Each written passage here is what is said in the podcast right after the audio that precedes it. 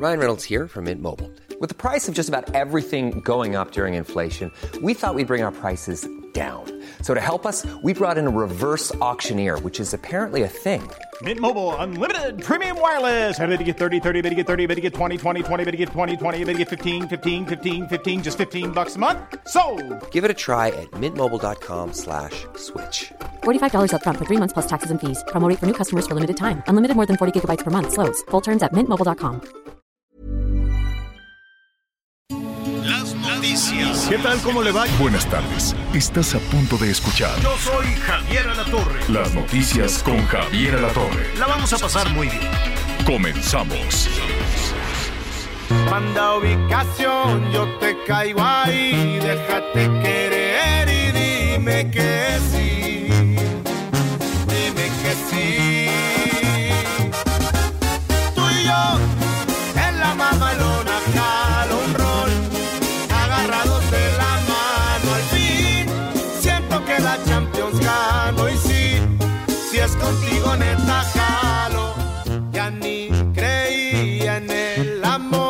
¿Qué tal? ¿Qué tal esta? Está muy buena. Tú y yo en la mamalona jalo un rol, dice el coro. ¿Qué harías, Anita, que te dijera Lelik? Anita, ¿no? Tú y yo en la mamalona, ¿qué piensas, no? Oye, pero nada más necesito saber qué es la mamalona. Pues ha de ser un, un troque muy, muy fregón, ¿no? Una camionetona, creo yo. Yo le diría, yo le diría, ese yate me gusta, ¿no? Mejor. Está muy a todo dar la canción de este la banda MS Sergio Lizárraga.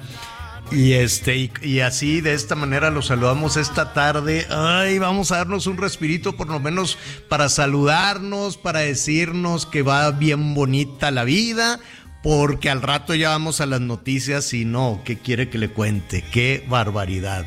Le está No, cayendo un aguacero al Miguel Aquino que bueno, al pobre le dicen, mete la ropa, saca la ropa, mete la ropa, ¿no? ¿Cómo estás, Miguel? Pero nada más dile que ya deje de lavar el coche, porque cada vez que lo lava, llueve. Mm, Eso Así sí. es Miguel Aquino.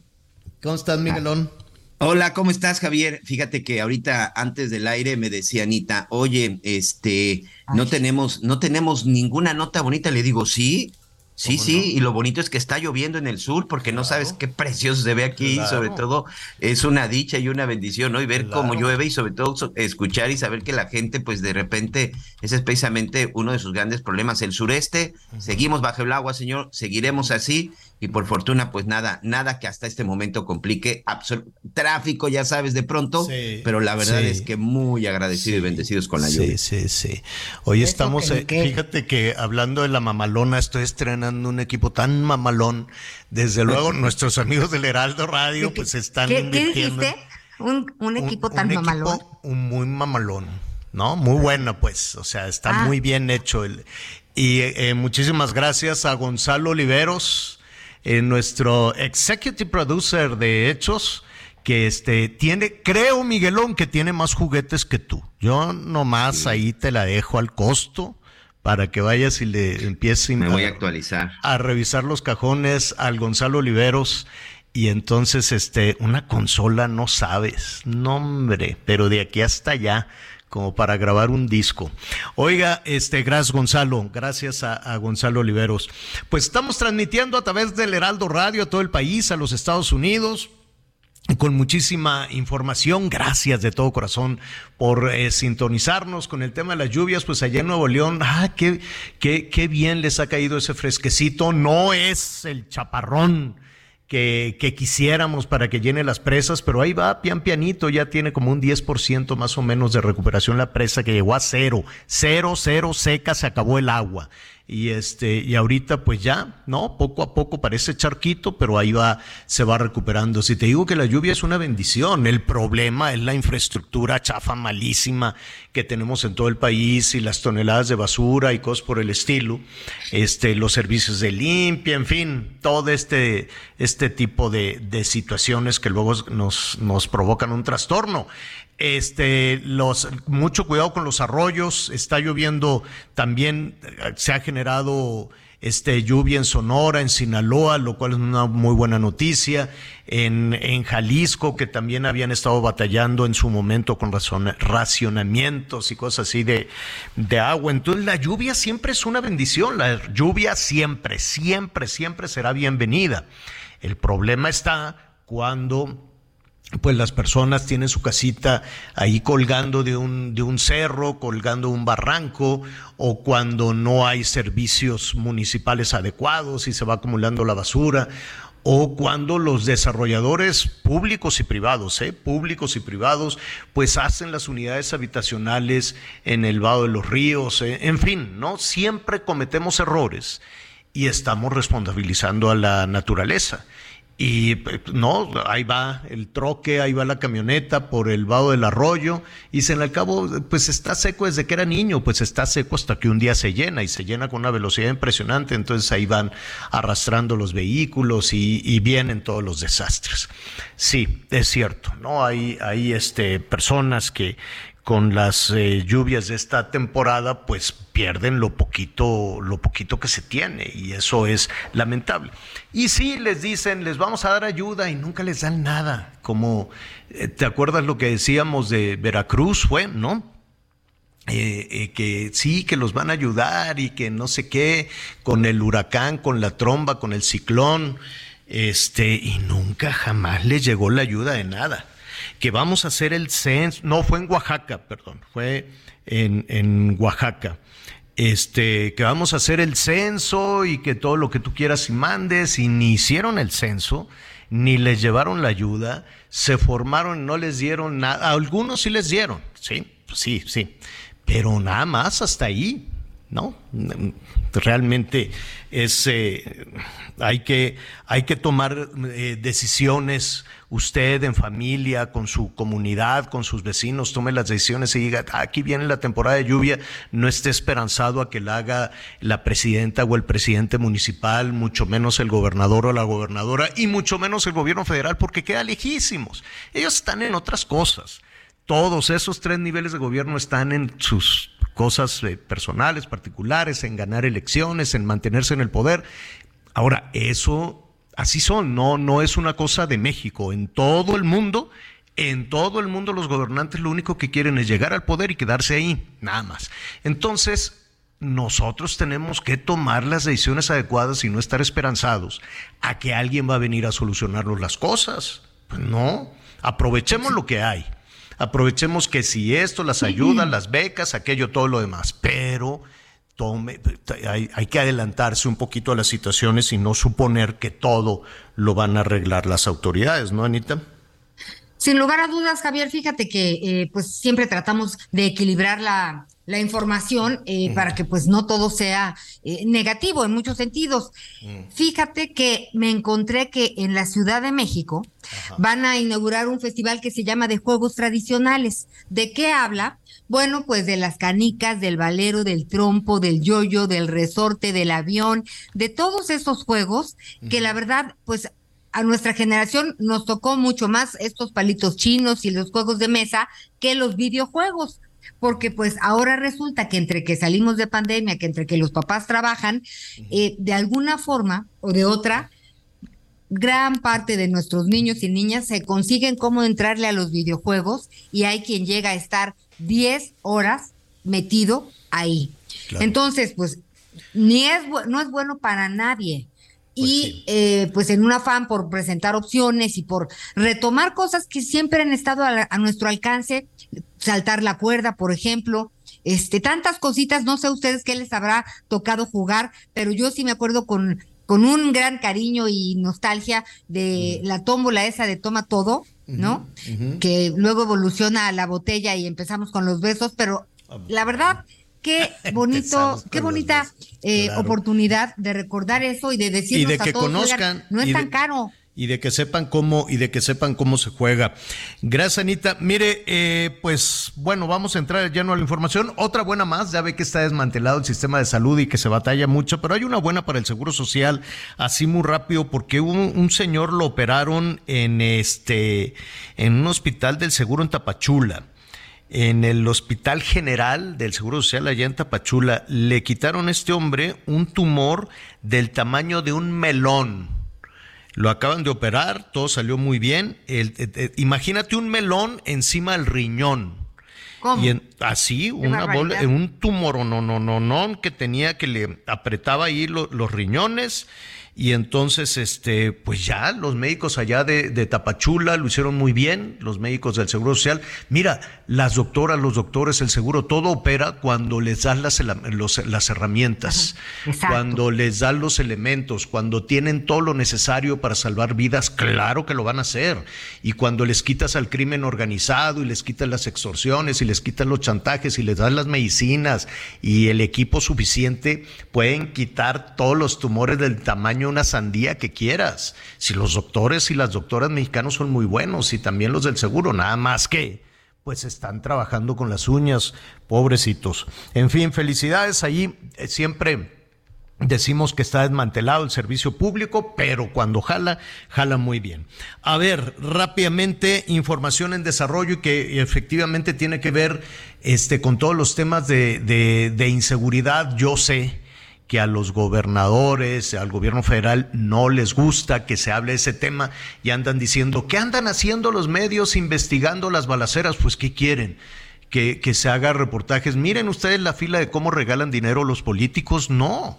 Tenemos que poner énfasis en aquello que nos lastima, en aquello que nos lesiona y en, y en aquello que, que se tiene que de alguna manera avanzar y es la inseguridad. Es tanto que ya eh, en este momento es información en desarrollo. Ken Salazar es el, el, el embajador, embajador. de de los Estados Unidos en México y dijo, está temblando, dice, o se apura México a solucionar este tema de la inseguridad porque las inversiones de Estados Unidos están temblando.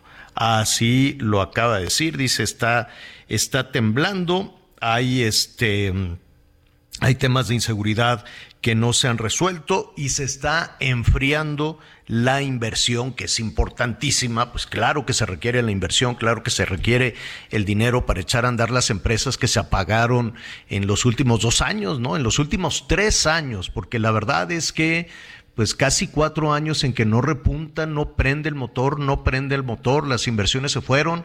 Mira, desde que se canceló el aeropuerto, todos los inversionistas dijeron, ¿cómo? Entonces aquí no hay... Tú cuando llevas tu dinero a algún lado, tú cuando llevas tu dinero a qué quieres, a lo de los 100 ladrillos, al banco, a lo que sea, a una tanda, es más, Anita Miguel, tú quieres tener las reglas claras en la tanda, ¿no? Y entonces se juntan, pues no sé cuántas personas, seis personas, diez, no sé cuántas, no, Sí, no, no sé. Se puede a partir como de cinco, sale buena la tanda. Bueno, y esas cinco se ponen de acuerdo, ¿no? Y dicen, estas son las reglas del juego. ¿Tú le pones tanto o cómo, cómo funciona? ¿Cómo jala la, la, la tanda?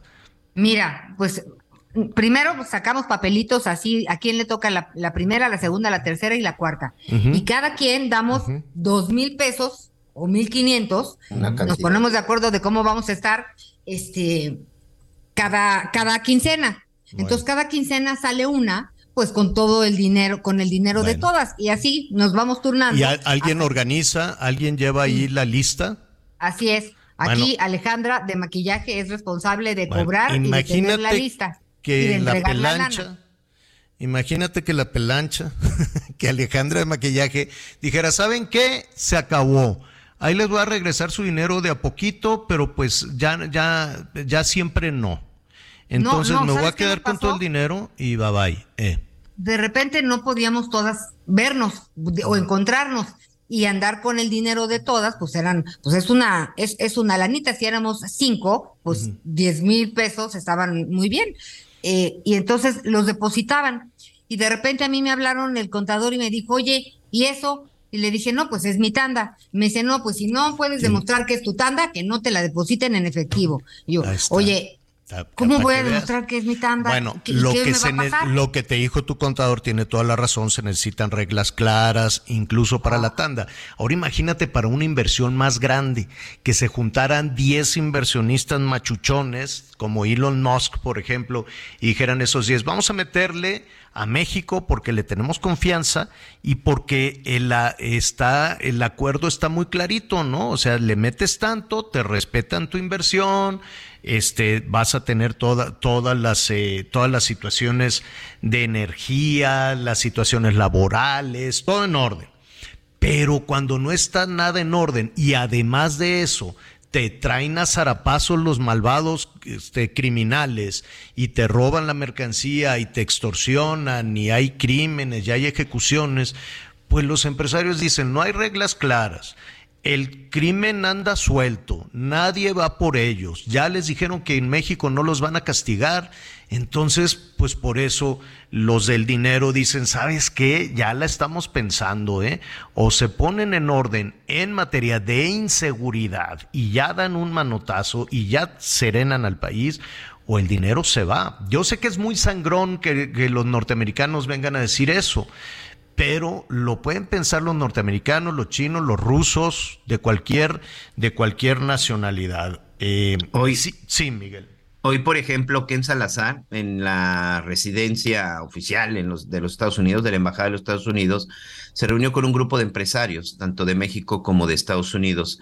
Al salir, por ejemplo, el presidente del Consejo Coordinador Empresarial, Francisco Cervantes, le decía que eh, se reunieron porque las cifras que presenta la Embajada de Estados Unidos junto con las cifras que presenta el gobierno de México, pues por supuesto que no son las mismas. Ya saben que cada quien tiene, cada quien tiene sus datos, pero por supuesto que hicieron el llamado y coinciden en que si no hay certeza y sobre todo no hay seguridad, en efecto se estarán enfriando, se le estarán enfriando las inversiones. Pero fue una reunión incluso, esto que tú comentabas fue en la, en la, en la sede de la Embajada de los Estados Unidos, en la casa oficial, y después de este desayuno con el sector empresarial, porque es algo muy curioso, aunque, aunque yo sé, y, seguramente ustedes también lo saben, que periódicamente se reúne Ken Salazar con los empresarios, pero en esta ocasión, a quien le fueron a pedir las cifras y que les explicara cómo desde los Estados Unidos está verdaderamente la situación de seguridad en el país, pues fue al embajador norteamericano, o sea, los empresarios mexicanos hoy fueron a escuchar este reporte, hoy fueron a escuchar este resumen, hoy fueron a escuchar este diagnóstico de seguridad en nuestro país, que también esa es una mala señal, Javier, porque entonces los propios empresarios, los inversionistas, pues no están del todo convencidos con las cifras que salen todos los días desde Palacio Nacional. Pues ahí está, y esos son los empresarios mexicanos, norteamericanos preocupados, ¿no? Y dicen, pues, ¿cómo le vamos a hacer? Ahora imagínense los micro, los pequeños empresarios, ¿se acuerdan el caso este que pusimos de Morelos? El día en que abrieron la, la cocina económica, la lonchería, su pequeño restaurancito en Morelos, ese día los asaltaron a toda la familia que habían invertido ahí todo, todo su dinero. Sí, la inseguridad es un problemón, es un problema severo, no se puede vivir con miedo, con incertidumbre, con la zozobra y que los criminales, pues, pues los criminales saben que la impunidad es, es enorme en este país. Y más con esos mensajes de no, hombre, mira, ya pórtate bien, arrepiéntete, este, ¿no? Porque si no, pues, ¿cómo era? Le voy a decir a, tu mamá. Entonces, pues, ¿qué es eso? Así hasta criminales de varias partes del mundo dicen, oye, pues México es terreno fértil para eso. Vamos incluso a hablar de los ciber de los eh, ciberdelitos, que todos estos eh, mensajes que al ratito lo vamos a retomar, nada más le digo rápidamente, hasta los peloteros les toca. Sí, a ver. Fíjate que ahorita, ahorita me está llegando precisamente el comunicado del equipo Los Leones de Yucatán, este equipo de béisbol, y nos están mandando un comunicado y aquí un amigo precisamente está en comunicación social de este equipo, le mandamos un saludo, un abrazo. Me pide por favor porque los familiares, eh, los amigos de los jugadores de este equipo, los Leones de Yucatán, están muy preocupados. ¿Qué sucedió? ¿Quiénes son los Leones de Yucatán? los Leones de Yucatán, de la Liga Mexicana de Béisbol, este club de béisbol profesional mexicano, voló a la Ciudad de México, eh, estuvo aquí en la Ciudad de México y muy temprano a las seis de la mañana salieron de la Ciudad de México a bordo de dos autobuses con destino a Puebla en donde estarían, este, eh, pues, donde se va a efectuar un partido. El hecho es, Javier, que la autopista México-Puebla, de la que muchas veces hemos hablado, una de las más peligrosas, donde asaltaron a Moderato, donde se robaron los caballos en algún momento. Es decir, esta carretera donde pasan tantas cosas, el día de hoy un grupo de delincuentes colocó piedras en la carretera, trataron de detener los autobuses, los persiguieron, les poncharon las llantas, les dispararon. Afortunadamente solo hay daños materiales.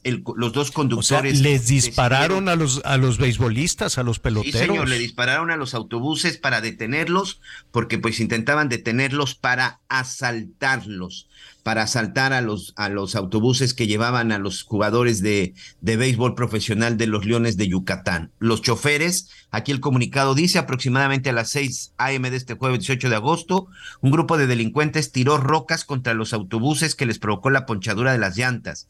Los operadores de los autobuses decidieron seguir avanzando poco más de 15 kilómetros al percatarse que un vehículo los perseguía haciendo detonaciones de arma de fuego. Afortunadamente no hubo ningún herido y solamente se tuvo el daño material al autobús del equipo. Para que estén tranquilos nuestros amigos en el estado de Yucatán, su equipo Leones sí sufrió un ataque, pero gracias a Dios todos se encuentran sanos y salvos.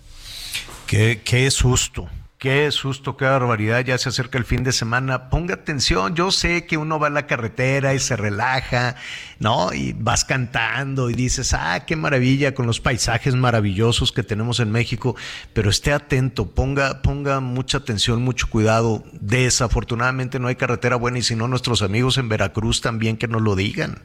O de Guanajuato, o de Guanajuato, que también vamos a retomar el tema de Celaya. Ya está Gaby, ya está Gaby ahí. Qué, qué pena, qué, qué qué, situación, qué tristeza lo que sucedió allá en, en Celaya. Le mataron un hijo al presidente, al presidente municipal. Gaby Montejano, nuestra compañera corresponsal del Heraldo Radio, nos cuenta qué sucedió. Gaby, ¿cómo estás? Hola, ¿qué tal, Javier? Y todos en cabina, muy buenas tardes. Pues sí, lamentablemente el día de ayer otro suceso de violencia sacude a este municipio de Celaya. Fue después de las 3 de la tarde, con 12 minutos, cuando se reportó el fallecimiento de un hombre que había sido asesinado en el barrio del Zapote.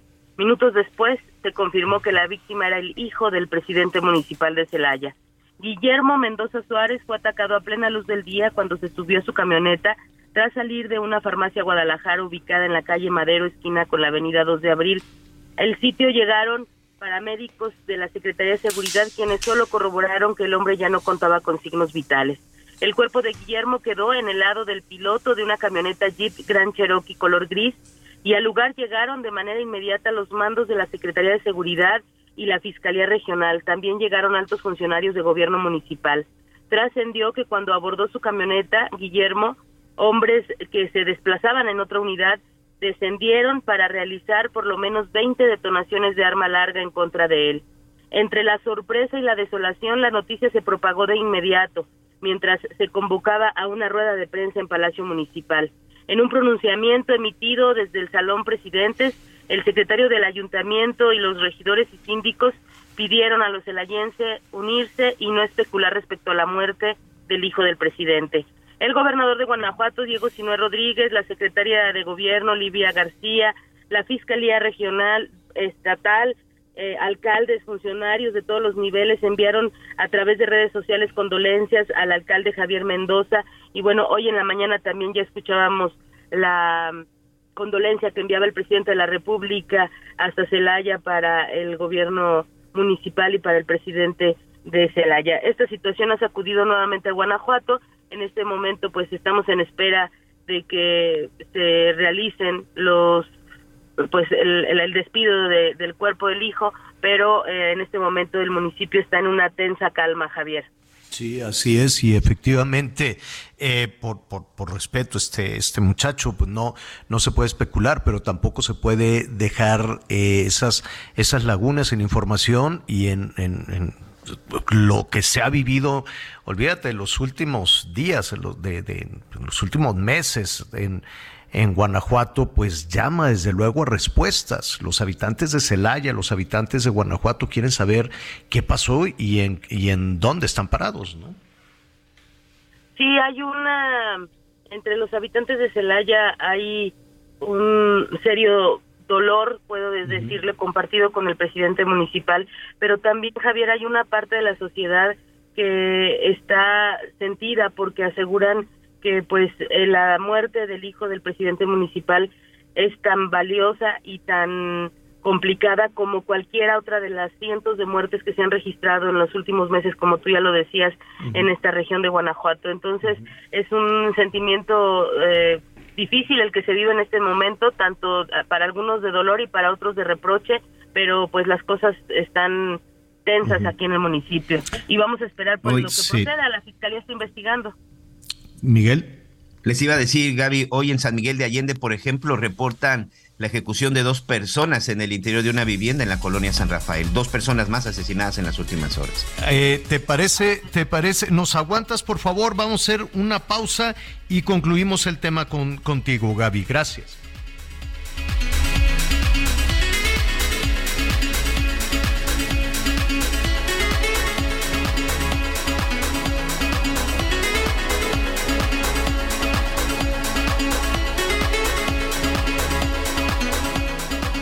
Conéctate con Javier a través de Twitter, arroba javier-alatón. Sigue con nosotros. Volvemos con más noticias. Antes que los demás. Heraldo Radio, la H se lee, se comparte, se ve y ahora también se escucha.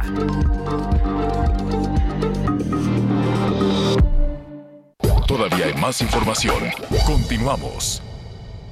En Soriana, compra uno y lleve el segundo al 70% de descuento en toda la medicina ética y en todos los dermatológicos Genoma. Sí, lleve el segundo al 70% de descuento en medicina ética y dermatológicos Genoma. Soriana, la de todos los mexicanos. Solo 18 de agosto, excepto Nodrim y genéricos. Aplica restricciones. Pues eh, estamos con el tema de Guanajuato. Lamentable, desde luego, que este, este muchacho iba saliendo de la farmacia, fue por unas medicinas, se estaba subiendo a su camioneta allí en Celaya, el hijo del presidente municipal, y llegaron y le rociaron la camioneta, mataron al muchacho. Terrible situación, los, el papá, la mamá, pues están devastados. Han recibido muchísimos este, mensajes de reconocimiento a, a, a pues a esta, a esta familia, ¿no? Desde el propio presidente esta mañana hasta diferentes personajes de la vida política nacional, Diego Sinú, el gobernador, este, también Margarita Zavala hablaba de, de, de que es una familia muy, muy, muy, muy decente, muy honesta, en fin. Es lamentable el fallecimiento de, de este jovencito y de, y de otros más. Gabriela, eh, eh, te agradezco que sigas en la línea. ¿Se sabe algo? ¿Se ha investigado algo? Yo sé que son los funerales. Yo sé que el presidente no está todavía como para reunirse con la prensa y, y, y que pues es un tema en el que habrá que esperar la investigación. Pero un estado tan revuelto con tantas bandas criminales, ¿qué dice la gente? Eh, Javier, pues como te decía, hay un sentimiento encontrado entre la, el reclamo y la tristeza de los celayenses eh, por este lamentable suceso, pero quiero hacerte una precisión, no es un jovencito a la víctima, es, eh, hay, que decir que son eh, los hijos de, de Javier Mendoza, ya son personas adultas. Adultos ya, ya grandes. No era, no era un anciano, obviamente, pero ya era un hombre eh, mayor eh, de edad, en donde, bueno, él era contador, tiene, todos sus hijos tienen profesión, él era contador, y bueno, son, como ya lo refería, son gente muy conocida aquí en la ciudad y que no se les vincula con ningún tipo de situación irregular. Y más bien han surgido diversos mensajes, obviamente a través de redes sociales, con más amenazas al gobierno y adjudicándose este crimen a un grupo delictivo de aquí de Villagrán, el de Santa Rosa de Lima. Eso es lo que se ha estado manejando de manera extraoficial a través de estos mensajes que envían los propios delincuentes. Sin embargo, la Fiscalía no ha emitido ningún mensaje o avance en la investigación o las líneas de investigación, solamente pues que están con el, el presidente municipal y que pues pondrán todo el interés por esclarecer rápidamente el crimen de Guillermo, Guillermo Mendoza Suárez, eh, quien es el hijo del presidente que el día de ayer lamentablemente perdió la vida. El presidente se llama Javier Mendoza, ¿no? El presidente Así es, Javier Mendoza. De hecho, debo comentarte que ayer cuando sucedió el incidente, pues eh, las primeras versiones que nos llegaron era que el al que habían asesinado era Javier, el ah. hijo, o sea, Javier tiene un hijo que se llama Javier también. Sin ah, embargo, pues sí fue una situación de, tú lo sabes, cuando es informativamente, pues tratando nosotros de confirmar quién era la víctima y pues muchos no lo podíamos creer que se trataba del hijo del presidente, pero finalmente sí fue y se confirmó que es Guillermo el que era contador y bueno, pues lamentable la noticia el día de hoy. Ya están llegando coronas de flores a la presidencia municipal de Celaya, pues de diferentes eh, personajes, eh, pues manifestando las condolencias. Todavía no se sabe en qué lugar van a, a recibir o a velar los, los restos y e incluso oficialmente todavía no sabemos si ya entregaron el cuerpo a los familiares, el cuerpo de Guillermo Mendoza Suárez. Vamos en, en, la segunda parte de, de, programa. Si hay alguna información adicional, Gaby, te lo vamos a agradecer. Por lo pronto, gracias por, por este reporte.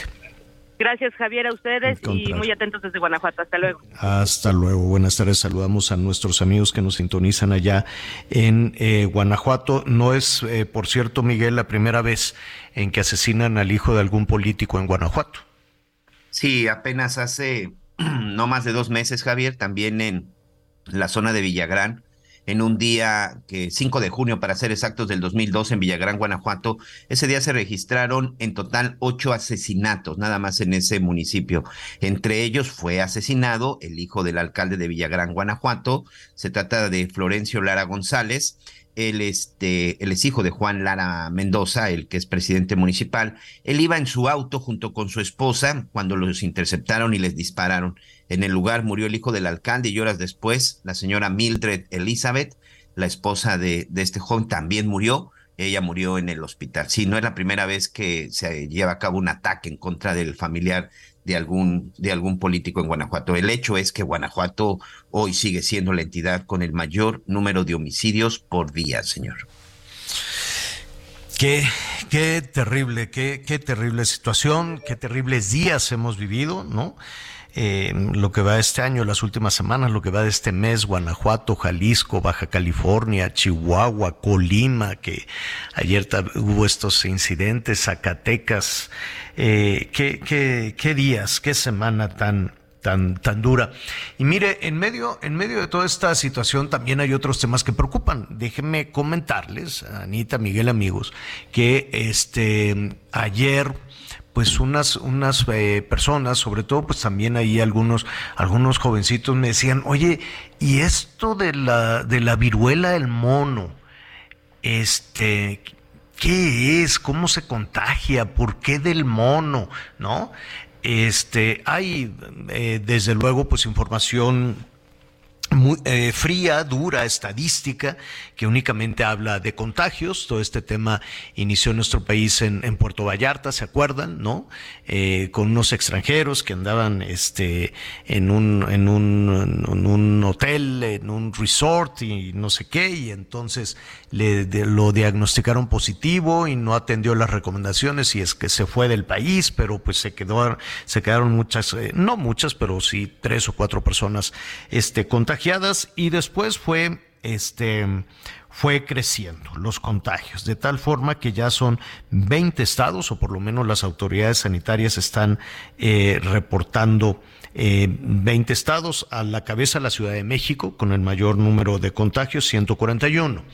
Ahora, eh, hay que darle su dimensión a todo esto, ¿no? Sí, hay que estar atentos, hay que estar alertas, hay que saber, en términos de salud hay que saber, hay que darle la dimensión también a esto en un país de 130 millones de habitantes. Esto no significa ni mucho menos bajar la guardia, ¿no? Definitivamente no.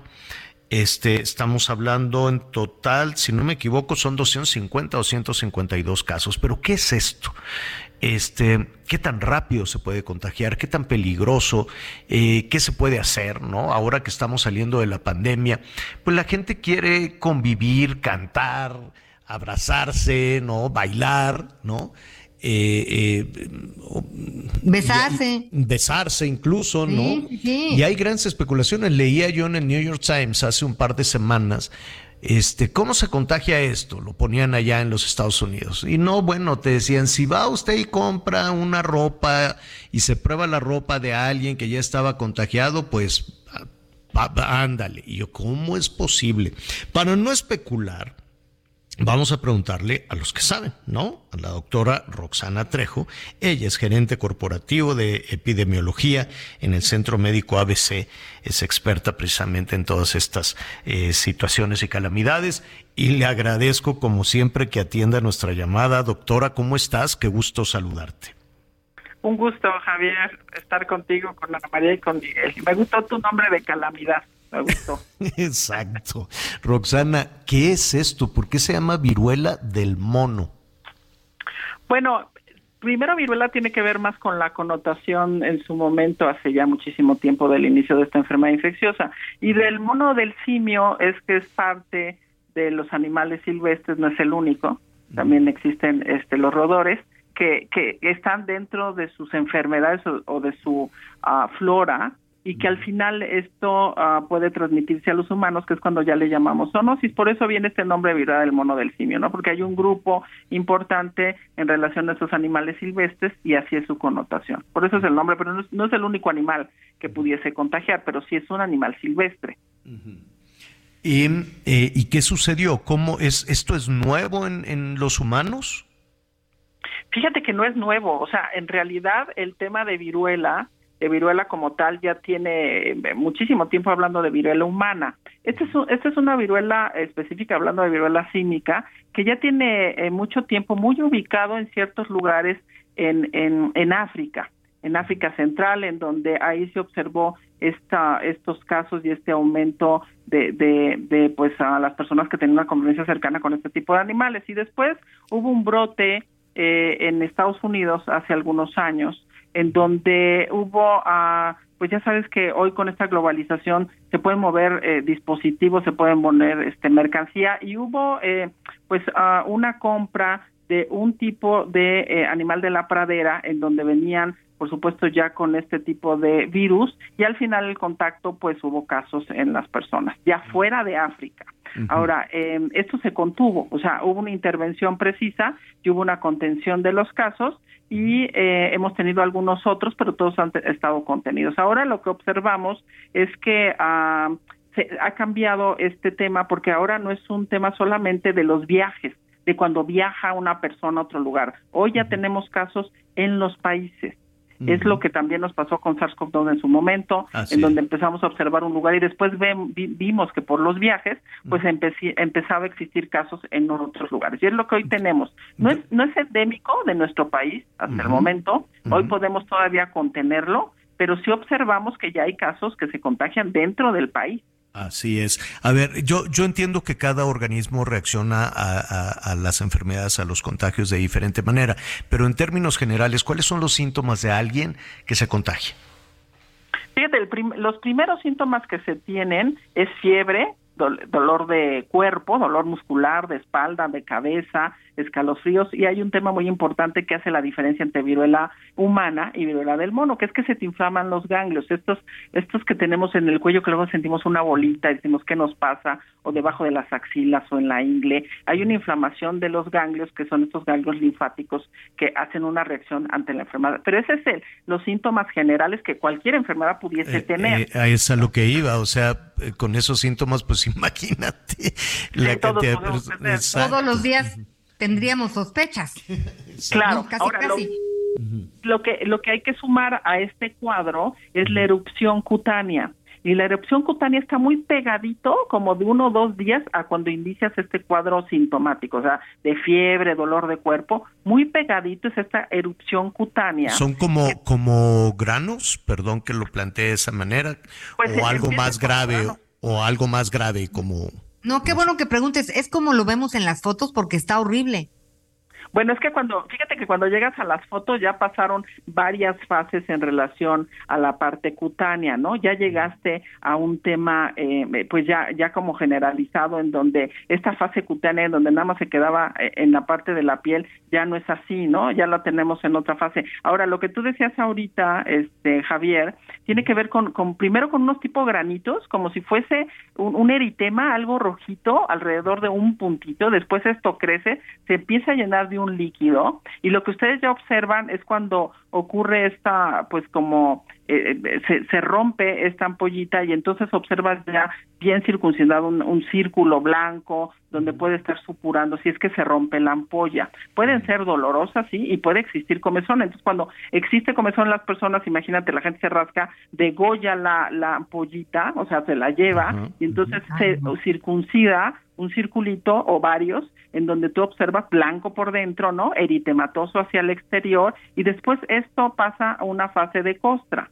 Esa costra también puede tener líquido más si la quitamos. Entonces es importante, fíjate que un tema importante en esto es eh, una de las sintomatologías. Si uno ve que tiene este, este cuadro clínico unido a una erupción cutánea en el cuerpo, es importante acudir al médico para que te dé un tratamiento pues clínico, porque no tenemos un tratamiento como tal, porque si tienes picazón y te rascas, tú mismo puedes ir pasando esta, esta carga viral a otros lugares y ir teniendo más aglomerados de este, papulitas y máculas en el cuerpo. Claro, claro, sea lo que sea, si hay eh, malestar general, dolor de cabeza, inflamación de ganglios y estas ronchas o estos este, granitos que van creciendo, este, pica, la gente se, se tiene un brush ahí, se quiere rascar. Tiene comezón, exacto, tiene comezón y pueden doler. Bueno, pues ¿qué, ¿qué, hay que hacer entonces? Primero, antes del médico, eh, si estás en un contexto familiar o laboral, ¿qué debes hacer? ¿Qué es lo más responsable? Pues lo más responsable es acudir con el médico. O sea, lo primero, hablando no de la fase preventiva, sino ya la fase de diagnóstico, ¿no? Este, acudir con el médico, informar a quien con quien tuviste contacto, porque es la manera de, cortar la cadena de transmisión, ¿no? Esto que queremos hoy y que la OMS cuando mandó la emergencia era como decir, no saben qué, todavía estamos en momento de cortar la transmisión y cómo cortamos la transmisión primero detectando la sintomatología eh, son dos fases, una cuando ya tienes el cuadro, detectando, acudiendo al médico para que podamos aislarnos, ¿no? Un periodo este, de, resolución de, la enfermedad y evitar que otros se contagien y avisar con quienes tuviste tu cercanía para que estén vigilándose un periodo de 21 días. Ahora, ¿quiénes? Pues con quien tuviste un contacto cercano. Hay que tener claridad que el contagio tiene que ver con un contacto cercano de fluidos. Claro, claro. A ver, a, eso voy. Uno, bueno, otro, otra, una situación. Si tienes estos síntomas, ¿vas a, una consulta general al seguro o vas con un dermatólogo o vas con un infectólogo, con un internista o vas a la farmacia? ¿Qué, qué, qué puedes hacer? Qué buena pregunta, Javier, me acabas de hacer. Este, bueno, cuando tú, primero muchas personas tienen como su médico de confianza y la idea es que todos los médicos tengan esta información muy clara y no obviemos que pudiese estar ah, el médico enfrente de un sospechoso de viruela cínica. Entonces, cualquier profesional, si tiene los conocimientos necesarios y se ah, pues se ah, capacita continuamente, y hoy con estos medios de difusión, pues entra al Internet y busca CDC, la OMS, este Reino Unido, nuestra plataforma de México también, pues puede detectar claramente que es ahora. El diagnóstico claro se hace con una prueba de PCR que se toma de las, las lesiones de la piel y se envía al Instituto de Referencia Epidemiológica. Y eso es bien importante. Ahora, ¿Con quién tendrías que ir? Pues con tu médico de confianza, pero por supuesto las instituciones de salud, sean públicas o privadas, en nuestras áreas de, atención a pacientes, sean médicos generales, familiares o especialistas, deben tener conocimiento. Ahora, ¿quién es quien ha tenido más contacto y más experiencia? Pues eh, los grupos de profesionales que tienen que ver con enfermedades infecciosas, como pueden ser los infectólogos, ¿no? Los epidemiólogos. Pero de, de pronto uno piensa ir con el dermatólogo en primera instancia. En primera instancia, no lo sé si eso es correcto o no. La, la recomendación sí sería, por supuesto, los sistemas de salud, todos tendrían que tener información, pero por ejemplo, nosotros, Centro Médico ABC, eh, desde el área de urgencias hasta la consulta de los médicos tienen información y detectan. Y quienes más han tenido este contacto o notificación de casos son los especialistas en infectología. De, de pronto se nos va un poquito tu, tu comunicación tu comunicación, doctora. Y, va la, pregunta que te están haciendo algunos de, nuestros amigos, ¿y esto cómo se contagia? Bueno, el contagio, y, qué bueno que sabemos de la enfermedad, no se parece a SARS-CoV-2, eh, porque de repente hoy con COVID, con tantos años que hemos estado en COVID-19, pues nos espantamos, ¿no? Y COVID-19 no sabíamos cómo se contagiaba. Eh, eh, viruela símica sabemos cómo se contagia, y esto tiene que ver con fluidos.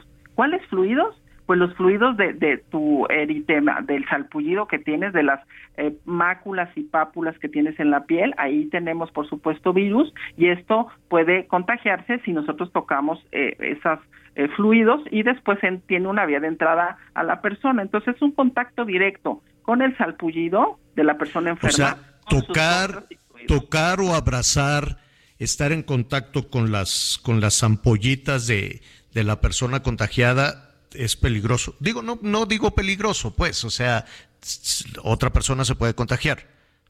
Exacto, es, es, riesgoso. Es, riesgoso, es riesgoso, vamos a ponerlo así, ¿no? O sea, para serenarnos un poquito. Si se comparte ropa, sábanas, este, platos, cucharas, vasos, ¿es riesgoso? También.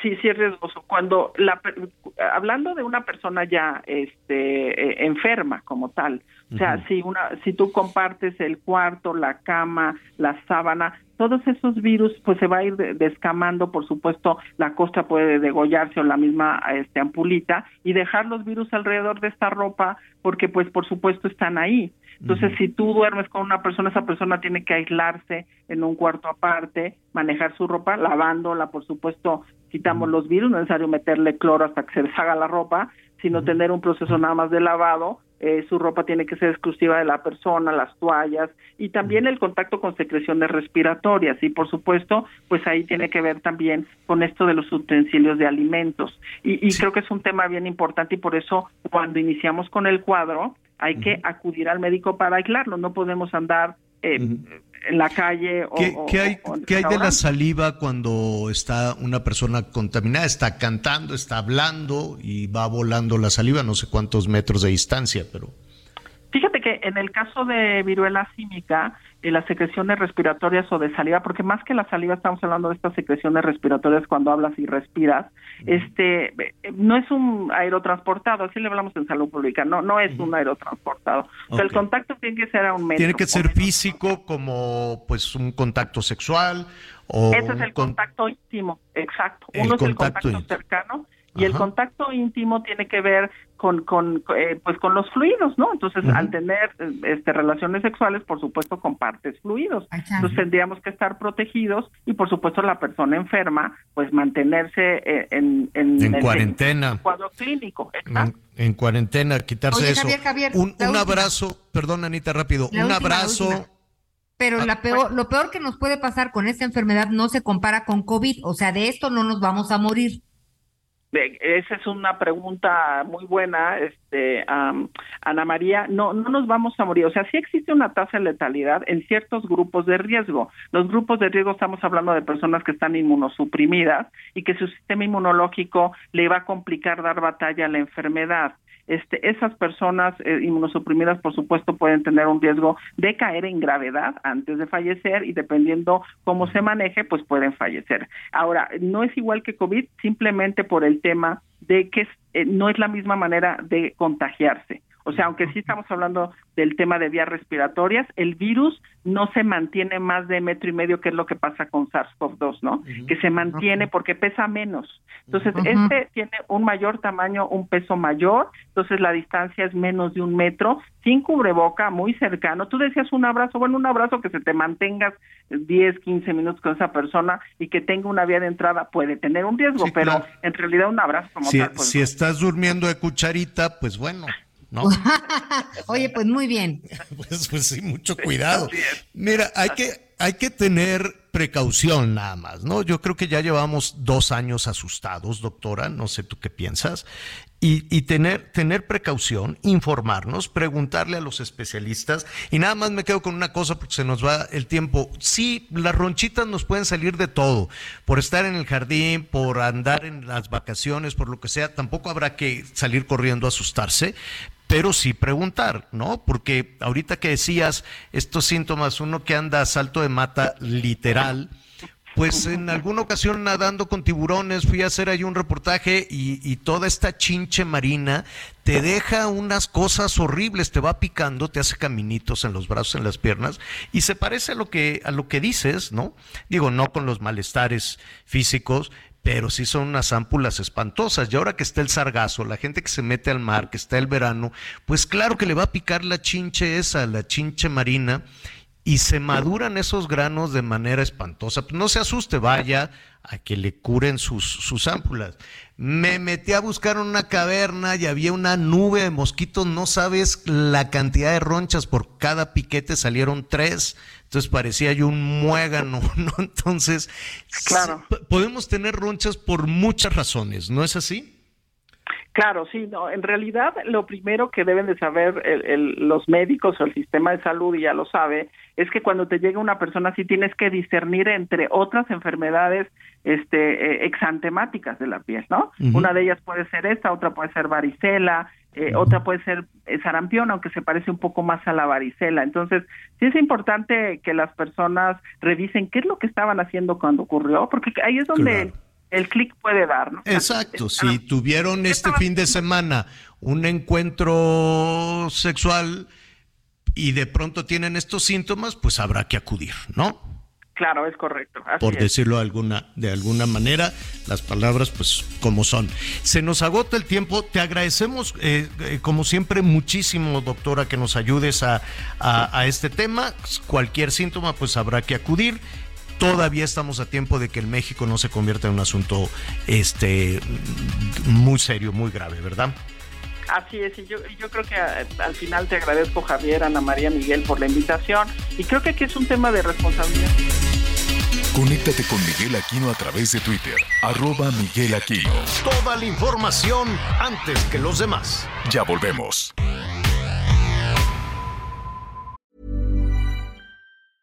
Hey, I'm Ryan Reynolds. Recently, I asked Mint Mobile's legal team if big wireless companies are allowed to raise prices due to inflation.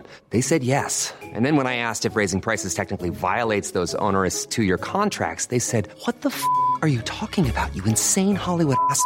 So to recap, we're cutting the price of Mint Unlimited from $30 a month to just $15 a month. Give it a try at mintmobile.com slash switch. $45 up front for three months plus taxes and fees. Promoting for new customers for limited time. Unlimited more than 40 gigabytes per month. Slows. Full terms at mintmobile.com. Heraldo Radio, con la H que sí suena y ahora también se escucha. Todavía hay más información. Continuamos. Las noticias en resumen.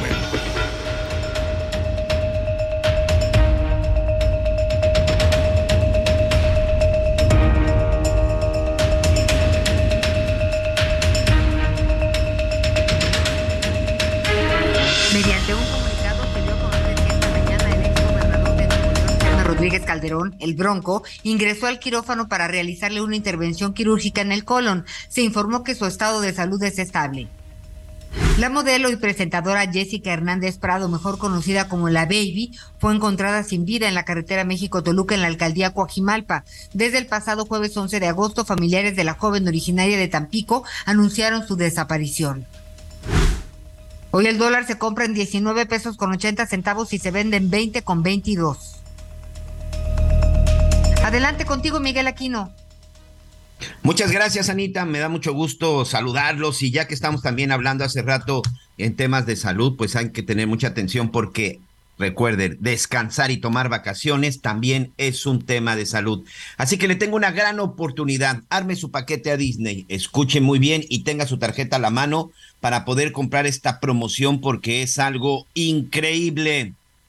Viva la magia de Disney en Orlando de manera ilimitada con hospedaje garantizado durante el 2002, durante el 2022 y 2023 solamente por 5.990 pesos por día. Va a tener lo siguiente, cuatro personas incluidas por día.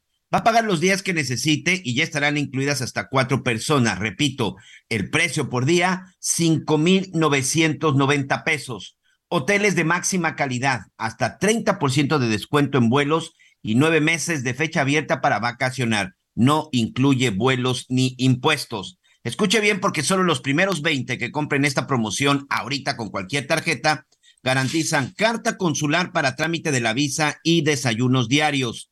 Anote la línea de compra 55 2000 1975. Recuerde, solo hay 20 lugares, así que tome la tarjeta y marque para comprar esta promoción con un precio especial por día de 5,990 pesos para cuatro personas. No se lo puede perder. Llame a la línea de compra 55 2000 1975 de viajandoenlinea.com.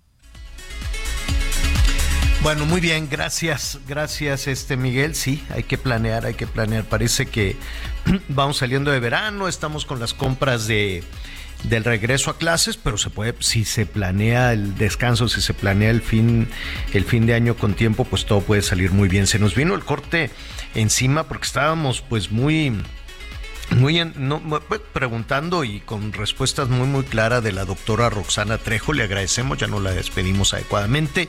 La doctora Roxana Trejo, gerente de epidemiología del Centro Médico ABC y es experta en todos estos temas. Así es que cualquier situación de salud y esto de la viruela del mono, pues es que se oye muy feo. Y, las fotos son horribles. Ya sé, y pues todo, el mundo se asusta. Entonces, si pues tiene. ¿Eh? ¿Mande? Yo el otro día le vi un granito a Clarita Ajá. y yo dije, chin, ¿por dónde empezaré a preguntar? Pero, no, porque también voy a asustar a sus papás. Pues le picó un mosco. Fíjate que a mí en, en, el muslo, donde, pues anda por andar ahí en la barranca y todo, pues me picó algo y ahí lo dejé. Y entonces ah, ya después se fue poniendo muy feo y ahí voy corriendo con Borosinski, el, eh, Alejandro Borosinski, saludos, dermatólogo, muy bueno. Y nada, sí, de plano me dijo, ¿te aguantas? Y yo no, no me aguanto. Entonces me puso una una inyección ahí, pim, con un agujón. Bueno, pues una aguja normal, pero ya ves que los señores vemos unos agujones. ¡Ay, me vas a inyectar en el grano, en el piquete! Y entonces, pues ya me puso un piquetito de anestesia y con una cosa que usan los médicos, así como, como de película de miedo. Ya ves que siempre los malosos agarran así como uno como un navajón, ¿no? Como una navajita, y zrápale que le empieza a escarbar y mete así la pinza y dice, mira, se te quedó el, aguijón ahí, me picó algo. Me picó algo, se quedó ahí adentro, ya me quedó la cicatriz. Está bien, los señores necesitamos cicatrices, pero pues ni modo. Y entonces, este, pues mucho cuidado también con lo que le pica, porque lo va uno dejando, dejando. Y pues eso andar en el monte, pues hágale siga las recomendaciones de los vaqueros, use pantalón largo, camisa de manga larga, no ande así nada más, ¿no? Este, muy urbano con shorts en el monte, pues no, te va a picar todo. Y luego, este, corrígeme si me equivoco, Miguelón, ahorita con el sargazo, pues ahí, ahí, está la, ¿cómo se llama? La, la chinche Chinche la chinche de mar y también hay una cantidad importante de mosquitos, sobre todo ya cuando el sargazo se seca y empieza a echarse a perder, pues entre el mosquito, la, eh, la mosca evidentemente, que también se acerca a todo lo que ya está putrefacto, y la famosa chinche de mar, sí, sí es un, este, sí hay que tener mucho cuidado. El piquete de la, de la chinche de mar es bien feo. Híjole. qué horror. Es, es feo porque se te hacen así unos Oye, pero con repelentes y esas pulseritas que luego venden. No, no, no, no, sinceramente no, no, ¿eh? sirve de nada. Esas pulseritas no te sirven de nada. Sí, lo más recomendable. Fíjate que a mi hija apenas le pasó a Valeria, fue a hacer este una un shooting a un cenote, bueno, a tomar unas fotografías y algo para hacer un promocional de un hotel en el que trabaja y regresó con las piernas, bueno, pues muy, muy afectadas. Y eso que llevaba pantalón de mezclilla. Se encontró con unos bichitos que encima del pantalón se acabaron a mi hija. A mí me corretearon una nube, pero una nube de moscos en la selva de, ¿de dónde? De Campeche, creo. Me metí quién sabe dónde. Andaba buscando el jaguar. Y bueno, era así piquete sobre piquete, así salí corriendo, pues lo que es no conocer la selva, pero pues bueno, entonces hay que tener mucho cuidado con, con, ese, con esas situaciones. Oiga, em, bueno, pues ahorita los padres de familia están este, preocupados, ¿no? Este fin de semana de quincena, pues el centro estaba lleno, buscando los mejores precios para el juego de geometría. No sé, con eso del cambio escolar y de que ahora pues ya no les quieren enseñar nada y que todo para la comunidad y la democracia todo está orientado a las elecciones y a la cosa política. No sé si le siguen pidiendo por lo pronto, en lo que se establece el nuevo sistema educativo que, que pues está extraño, por decirlo de alguna manera, yo quiero suponer que todavía les piden el juego de geometría, el lápiz, el cuaderno, pues todo lo necesario, ¿no? Para la educación este, formal. Que se quiere acabar con eso, que porque es este colonialista y es ¿qué? ¿Qué? conservador, en fin. No liberal. Algo así. Pero mientras eso suceda, pues hay que ir a comprar este todo lo necesario y, el gasto pues es, es algo que ha mortificado. Se han modificado los hábitos de consumo independientemente de las cuestiones eh, escolares, sí. Y esto nos lo decían nuestros amigos abarroteros, ¿no? Decían antes, venían y, y decía, deme un cuarto de jamón, este medio kilo de, de, panela. No, y ahora nos decían los abarroteros, llegan las personas, me dicen, me da por favor cuatro rebanadas de jabón, de jamón rebanadas, imagínese. Y de Mira, Javier, mándeme. Te voy a compartir lo que es la lista de útiles. Yo tengo este dos ahijados, dos ahijados a los que yo me encargo siempre de la de, lo que es la lista de útiles. Estos ya van para quinto y sexto grado de quinto y sexto grado de primaria. la, la, la, lista que, que, me compartieron los niños. Cuatro cuadernos de cuadrícula chica, tamaño profesional de 100 hojas. Cuaderno de rayas de 100 hojas tamaño profesional, lápiz del número 2, un bicolor, esos famosos eh, también como lápices que traen rojo y azul, un lapicero, o sea, ya de plano de esos que traen puntillas, sacapuntas, borrador, tijeras de punta roma, son de esas que son redonditas para que no se piquen, caja de lápices de colores de madera, esto es lo más caro de todo porque evidentemente si compras de los más corrientitos, de los chinos, digo no pues, todos los chinos, pero la mayoría que venden de repente son muy caros, perdón, son muy baratos, pero no te sirven absolutamente ¿Todavía venden de jungla? No. Y pegamento en barra, ¿no? Ya sabes, el famoso ese que le vas dando vuelta y por supuesto tu juego de geometría, Javier. Ya ves. Bueno, vamos, vamos. Oye, pero hay una cosa, chequen las ferias de Profeco, porque hay ferias, hay a lo largo y ancho del país, en la Ciudad de México, en las alcaldías, en los municipios, chequen las, las ferias en donde, eh, pues, puedes intercambiar cuadernos reciclados, reutilizables y también tienen las marcas y los precios más accesibles en todos sentidos. Miren, en esta, en esta situación de los hábitos de consumo, ¿en dónde vamos? ¿Cómo, qué, qué, qué estamos modificando? ¿Qué nos preocupa? Este, la verdad es que las cosas han cambiado muchísimo en los últimos tres años en términos de la, de la economía familiar. Así es que me da muchísimo gusto saludar a Francisco Olivares. Él es eh, socio, líder del segmento de consumo EY Latinoamérica. ¿Cómo estás? Qué gusto saludarte de nuevo, Francisco. Igual, qué gusto. ¿Cómo estás? Oye, de acuerdo al análisis que están haciendo, eh, ¿qué tanto hemos modificado los mexicanos nuestros, pues nuestros hábitos de consumo? Pues la verdad muchísimo. Este, vemos hoy consumidores que están mucho más conscientes de lo que son los cambios de precios, están analizando mucho cuáles son sus opciones. Durante toda la pandemia prácticamente tuvimos un fenómeno pues creo que lo estaban diciendo ahorita, de consumir menos o incluso de hacer lo que nosotros llamamos down trading, que es este, buscar marcas más baratas.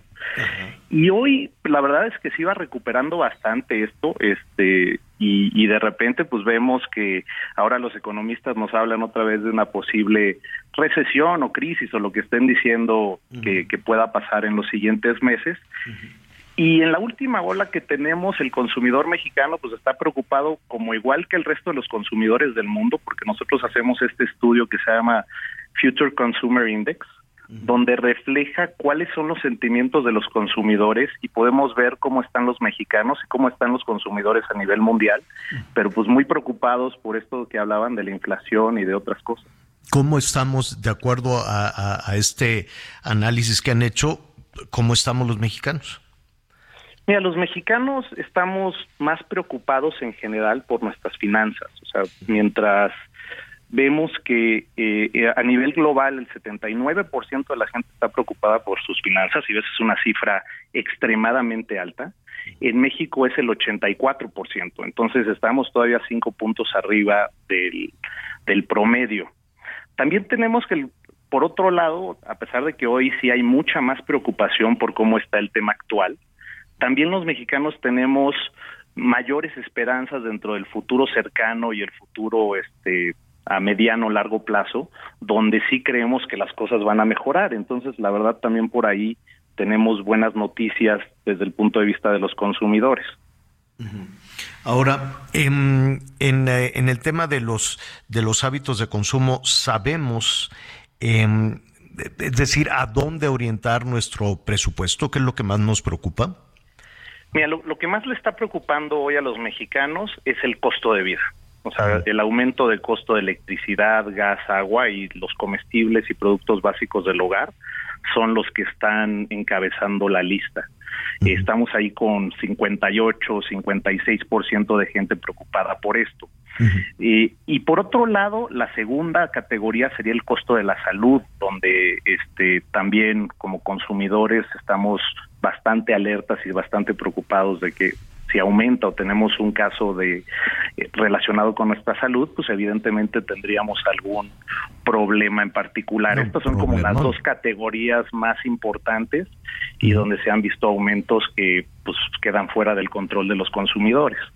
Sí, un problema. De hecho, eh, cruzando la información tuya, por ejemplo, con información del INEGI, pues aquí hemos comentado que el 45%, más o menos, 45 en promedio, porque puede ser más, puede ser menos, pero llegar a un promedio de 45% por, por ciento de los ingresos familiares en los últimos dos años se ha ido en medicinas. Sí, una locura. Es una, es una locura que el 45% se vaya, se vaya en esto. ¿Cómo, cómo están las expectativas? ¿Qué, qué pensamos? Eh, con, todo y esta preocupación, evidentemente lo que nos preocupa es llegar a la quincena, lo que nos preocupa es tener el dinero suficiente para la compra del combustible, para comprar, pagar el ticket del supermercado. Esa es una constante. Me queda claro que esa es, es una discusión que ustedes la midieron y y pues eh, va por encima de, de la tasa internacional, me queda claro. Pero ¿somos pesimistas con todo y eso o cómo vemos el futuro? No, a, ver, primero, la gente sí espera que los aumentos sigan, perdón, que los precios sigan aumentando y tenemos ahí en nuestro estudio por categoría qué es lo que están esperando los consumidores. Pero todos saben que esta subida de precios no acaba y va a seguir en el, en el corto plazo sobre todo, que estamos como en un pico y luego tendremos que entrar a esta curva descendiente. Pero a largo plazo la verdad es que traemos bastante buenas expectativas. Los consumidores creen que las cosas van a estar mejor en los siguientes meses. Tenemos incluso un desglose por parte de, de la gente de ingresos bajos, ingresos medios e ingresos altos.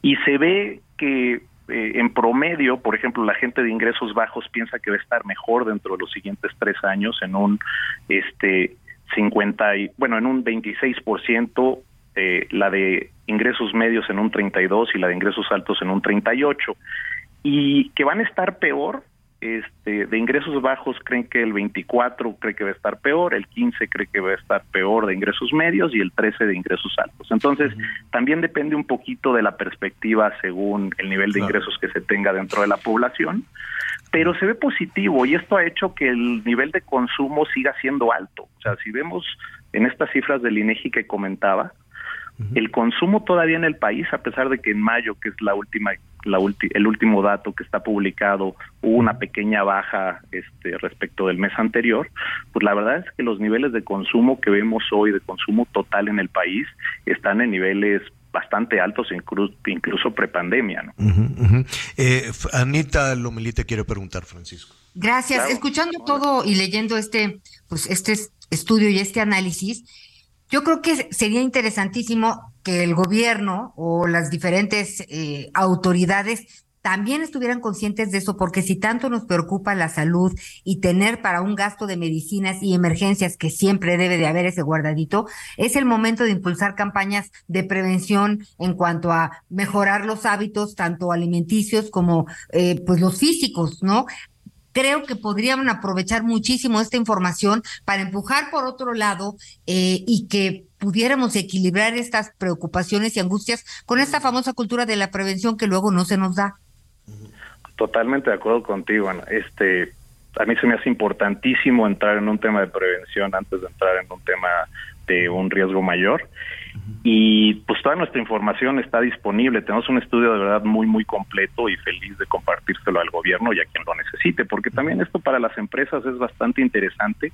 Algo, por ejemplo, que vemos es que la gente cada vez se preocupa más por el planeta, porque las empresas estén haciendo un bien a la sociedad y esto pues va un poquito de la mano con lo que decías respecto de, del gobierno. Entonces al final es sociedad interactuando con gobierno y empresas para ver cómo, cómo darle la vuelta y cómo eh, prever todas estas preferencias de los consumidores para para tener mejores acciones. Claro, claro, justo hoy por la mañana, ayer también lo comentábamos, hoy estuve revisando muy temprano, en los Estados Unidos eh, las grandes cadenas Walmart, Target han eh, eliminado, no han eliminado, pero están, están o cambiando o diciéndole a sus proveedores, sabes que esto ya no me lo compran esto sí me lo compran, no necesariamente es una reducción del abasto, pero sí un cambio, ¿no? Ya vas a ver cosas distintas en los en los anaqueles de acuerdo a los estudios como los que como los que ustedes acaban de presentar. Finalmente, Francisco,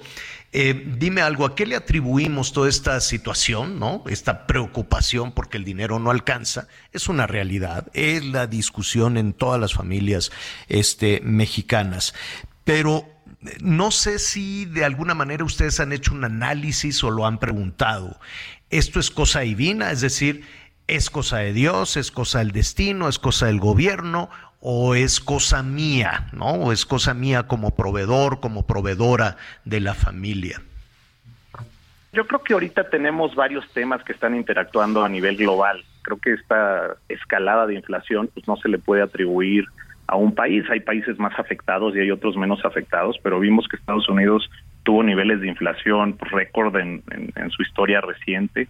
Estaba en el 9.1, ahorita bajó al 8.5 y este 8.5 además bajó porque bajó un poco la gasolina, pero en términos de otras cosas siguen todavía los aumentos. Inglaterra se fue a dos dígitos, ¿no? Terrible. Sí, imagínate, está terrible. Entonces es un tema global que, que es muy difícil prever esta inflación se dio porque pues de repente hay más demanda que la oferta de los productos, entonces esto los encarece. Y por otro lado lo que sabemos es las cadenas de suministro a nivel mundial han fallado, es una realidad, este no se tenía previsto todo lo que ha sucedido y eso ha hecho incrementar los costos de las empresas que producen y pues han tenido que trasladar este costo a los consumidores, pero a fin de cuentas sí es un problema, es un problema donde estuvimos en un momento en el mundo donde se dio esta coyuntura, se suman además guerras y, otras incertidumbres a nivel mundial, y de repente los salarios no han aumentado lo que han aumentado la inflación o van siempre un poco retrasados contra la inflación y se da este fenómeno que es bastante lamentable para las familias. Pues te agradecemos, te agradecemos muchísimo, muy útil el estudio. ¿Cómo lo podemos consultar, Francisco? Este, tenemos ahí nuestra página de internet en, en ey.com.mx y ahí una vez más el nombre del estudio es Future Consumer Index. Viene toda la comparación y, bastante detalle de cómo se compara México con el resto del mundo, pero además en el resto del mundo se ven cosas súper interesantes. Todavía con más tiempo les platico todas las tendencias y qué tan diferente es el consumidor mexicano y latinoamericano respecto el del mundial, pero pues ven cosas interesantísimas. Estará buenísimo. ¿Qué tal si lo, lo, nos vamos comparando? Hay que compararnos con nuestros socios del norte, ¿no? Cómo consumen allá en los Estados Unidos o cómo consumen en Argentina, que desde que me acuerdo, ahora sí, Francisco, ahora sí que desde que era chiquito siempre están cantando el mismo tango que no pueden salir de la crisis económica. Siempre, bueno, los mexicanos también, ¿no? Siempre hemos vivido, siempre hemos vivido con, con crisis. Francisco, te agradezco muchísimo. No, les agradezco a ustedes. Muchísimas gracias y seguimos platicando. Gracias, Francisco Olivares, socio líder del segmento de consumo de EY Latinoamérica. Muchísimas gracias. Sí, em, pues nada, hay que modificar. Ustedes ya modificaron. ¿Qué tanto han modificado? Eh, por lo menos en este año. Ya, yo sé que con la pandemia se modificaron muchas cosas, pero se han modificado. Eh, compran lo mismo, así llenan el carrito o de qué lo llenan, Anita Miguel. Anita. No, mira, la verdad es que pues hay cosas que son importantes en, pues, lo básico, literalmente casi la canasta básica de ahí, y luego los gustitos, ¿no? Pues a veces a uno, a veces a otro, eh, primero la mamá, porque si la mamá no está contenta, pues cómo van a estar todos bien. pero sí, sí he tratado de ser mucho más, eh, mucho más medida. Trato de, de ver sí que se alcance, porque de repente dejaba cuatro latas de atún este eh, no, ya para, para, tener siempre ya mejor no voy de dos en dos que se acaben este esta quincena no consumimos atún y así me la voy granjeando porque yo compraba mucha cosa inútil la lata de no sé qué el aceite quién sabe cuánto este ya ves que los señores luego vamos y compramos unas conservas raras que se van quedando. Es lo peor. O sea mejor ya no voy. Tú Miguelón. Mira fíjate que este yo antes de toda la pandemia íbamos a estas tiendas grandes en donde comprabas todo de mayoreo, en donde ibas y comprabas tu, por ejemplo, papel de baño, servilletas, servituallas, latería y todo esto, y que sí, que comprabas, ya, ya sabes, por paquetes de seis o doce cajas. Lo dejé de hacer, pero ¿sabes qué hice aquí con un vecino? Estamos yendo los dos y compartimos los gastos, entonces él se queda con la mitad del papel, yo me... Sí nos sale más barato porque al final comprar por grandes cantidades o comprar al mayoreo, sí te sale más barato. Ya no me alcanzaba para comprarlo yo solo. Esa sí es la realidad. Ya cuando se empezó, la, se reactivó todo esto, eh, la verdad es que ya no me alcanzaba. Entonces regresaba al tradicional, el, el paquete de, de, cuatro rollos de papel y cosas por el estilo pero ahora ya con este vecino tenemos por lo menos dos meses aplicándolo, nos juntamos, vamos este, a, comprar todas estas cosas y lo dividimos, pero sí lo has modificado. Y por ejemplo, acá, señor, en el consumo de, del agua y en el consumo de la luz, sí tenemos que ser más mesurados. De pronto, una de mis hijas pues está en su recámara viendo la tele o está trabajando o yo estoy aquí en la, en la oficina y en la cabina. ¿Qué es lo que hago? Bájense por favor, vamos a compartir en la oficina porque es aire acondicionado arriba, aire acondicionado abajo, aire acondicionado en un área. y llegaba un momento que tenía cinco aires acondicionados prendidos. Todo eso sí lo estaba modificando. Pues que bueno, vamos a la pausa y regresamos con los hábitos de consumo. A ver, ¿cómo anda en el consumo de alcohol? En el consumo de alcohol ya viene el fin de semana. Hablando de gastos. se gana con hechos y así crecí.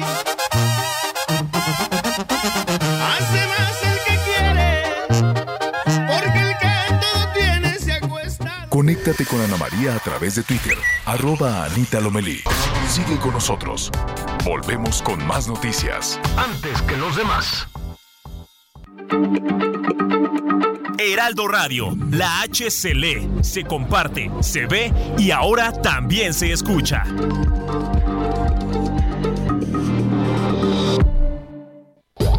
Más información. Continuamos. Cada minuto de cada día, la Marina custodia y protege lo más valioso que tenemos, nuestra gente.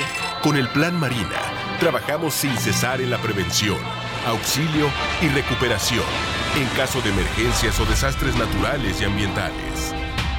Así, cuidamos tu bienestar y la riqueza de nuestros mares y costas para conservar el presente y el futuro de México.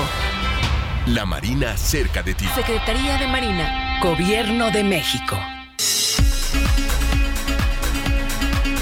Bueno, pues que les cuento que el futbolista Jesús Tecatito Corona podría no asistir al Mundial de Qatar 2022 debido a una importante lesión que sufrió en el peroné durante el entrenamiento de este jueves. El servicio médico del Sevilla informa que Tecatito será operado esta misma tarde. Y con esto nos vamos a un recorrido por el país.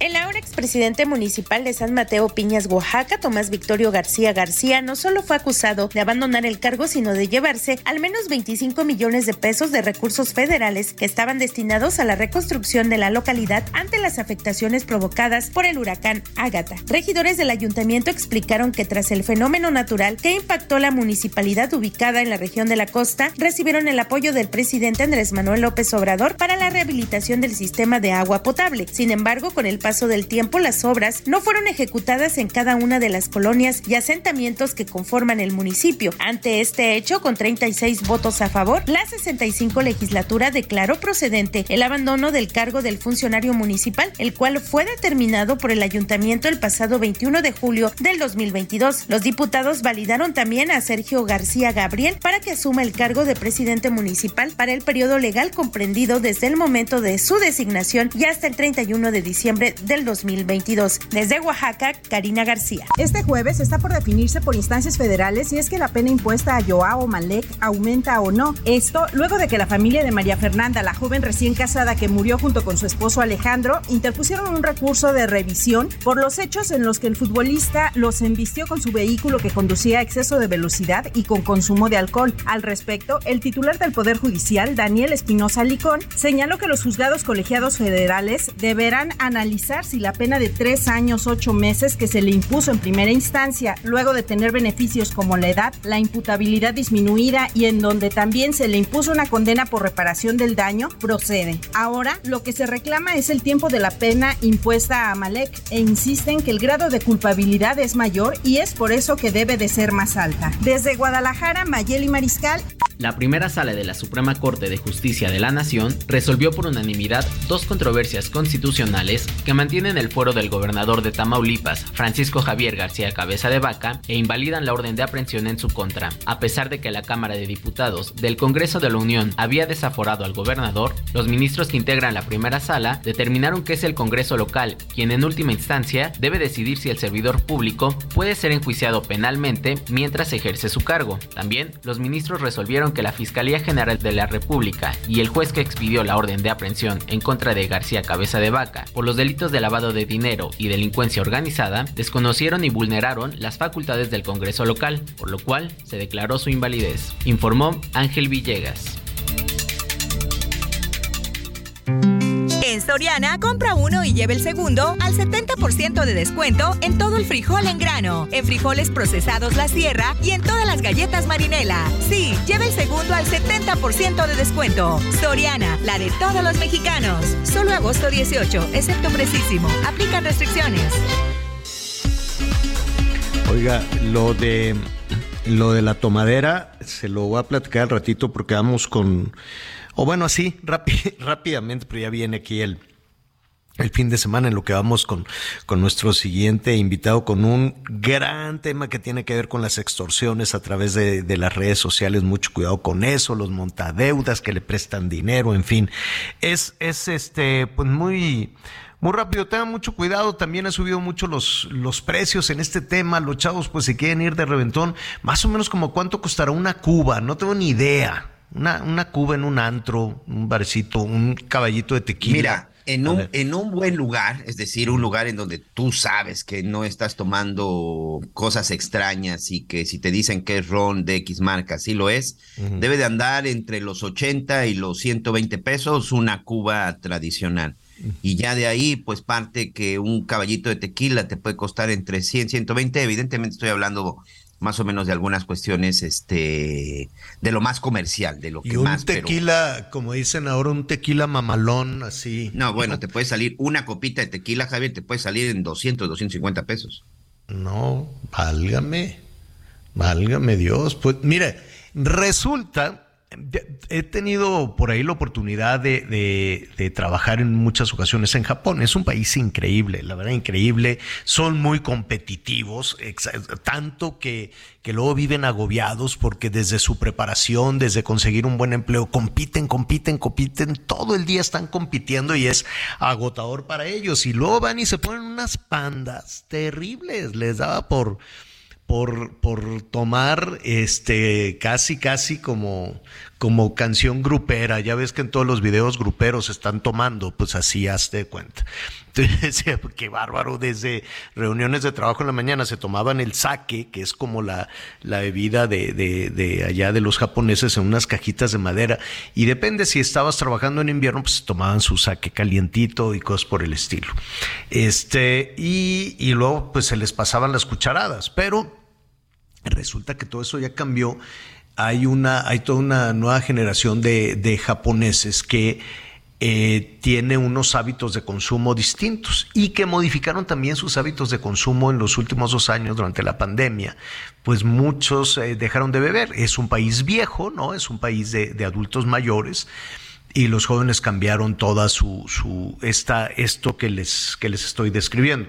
Aquí en México, al contrario, si no me equivoco, Anita Miguel, se detonó, se disparó el consumo de alcohol durante el encierro, ¿no? Durante, sí, durante la sí, fíjate que sí, revisando unas cifras de la CONADIC, que es la Comisión Nacional contra las Adicciones, durante, eh, durante esta época se incrementó, pero sabes que muy lamentable, eh, precisamente entre los jóvenes, muchos de los jóvenes incluso presentaron cuadros de ansiedad y depresión, y así como el consumo de medicamentos precisamente para combatir esta, esta enfermedad, también, bueno, tiene que ver con el consumo de alcohol. Se encontraron en, en las estadísticas actuales, se encontraron datos, perdone que aquí ya se alteró este quiere, también colaborar el día de hoy, Rutila. Ah, yo eh, creí, Rutila, yo creí que estaba serruchando, está ronca ah, la Rutila. No, no, no. Y el hecho es, Javier, que hay lugares en donde se encontraron que había menores de 11 años, de 11 años, que estaban consumiendo alcohol en su hogar.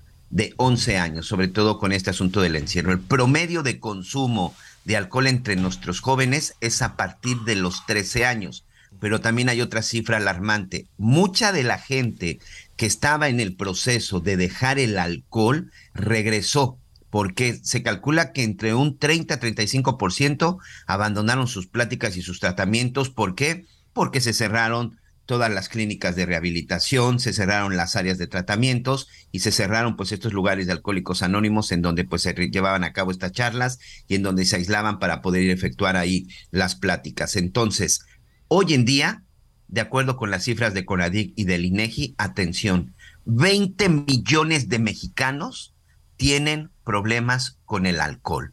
Tienen un problema de alcoholismo, unos en mayor, en menor grado, pero se tienen detectados por lo menos 20 millones de mexicanos con problemas serios en el momento de ingerir alcohol. Y lo más grave, muchos de estos mexicanos, hombres, mujeres, son jóvenes que pueden iniciar esta lamentablemente este consumo desde los 13 años de edad, Javier. Fíjate que eh, cada país ah, reaccionó de manera diferente en todas estas cosas. En México, pues se convirtió en un problema muy serio que a ver si lo tratamos mañana, ¿no? A ver si mañana hablamos con este asunto de las adicciones, tantas personas que cayeron en algún tipo de adicción o en algún tema este, a propósito de la pandemia y que pues ahora les está costando trabajo salir. Pero el asunto salió porque fíjese que lo, cómo cada sociedad reacciona de manera distinta. Los japoneses lo hicieron de manera contraria, dejaron de consumir, pero ya le preocupó al gobierno que no estén tomando. Entonces está haciendo una campaña para que los jóvenes regresen a la tomadera Qué, cosa tan extraña. Ha sido también muy, muy criticada. Lo que quiere el gobierno es, es el ingreso, ¿no? Hágase de cuenta que, que el SAT de Japón dice, oye, me hace falta dinero, ¿qué hacemos? Pues que vuelvan a tomar los jóvenes, porque el alcohol es caro, y con el impuesto al alcohol, pues vamos a hacer nuestra ronchita. Eh, ¿No? Dicen, pues vamos a, a, que vuelvan a beber, pero ¿cómo le van a hacer? Entonces hicieron una campaña y este, están impulsando, les dicen a los propios jóvenes que ellos diseñen la campaña y que la campaña que gane pues le van a dar algún premio, quiero suponer algún premio fiscal, una campaña dirigida a los jóvenes entre los 20 y los 39 años que compartan sus ideas de negocio, dicen cómo hacerle para detonar el consumo de alcohol entre los jóvenes.